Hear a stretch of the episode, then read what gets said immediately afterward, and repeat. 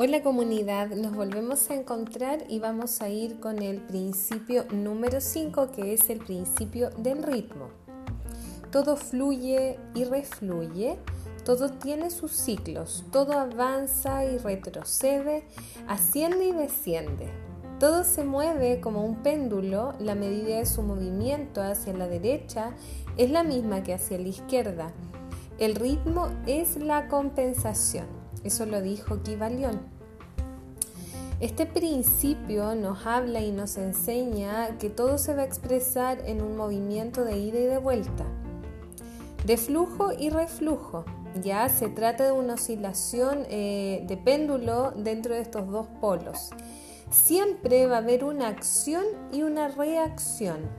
Siempre también va a haber un avance y un retroceso, un ascenso y un deceso.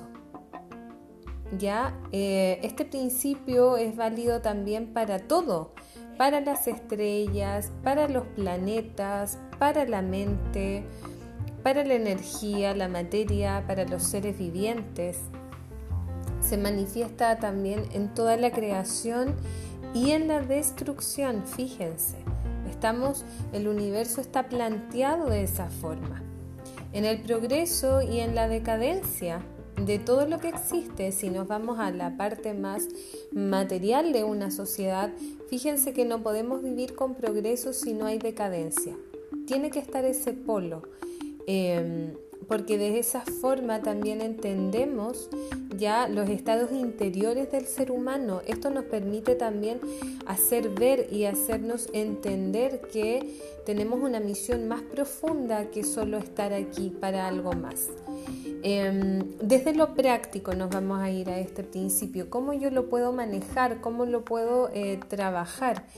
Em, en pocas palabras es importante que eh, nos interesa que tan abajo hayamos descendido, eh, no interesa tan abajo de donde estemos, desde el punto más profundo donde hayamos caído, por ley, sí o sí, en algún momento eh, voy a empezar un ascenso.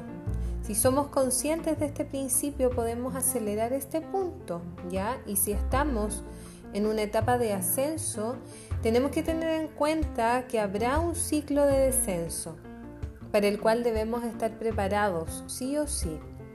Para salir, salir más rápido de estos estados negativos, la clave es usar nuestra mente para ir formando con nuestros pensamientos y con nuestros estados emocionales y mentales la nueva etapa de ascenso.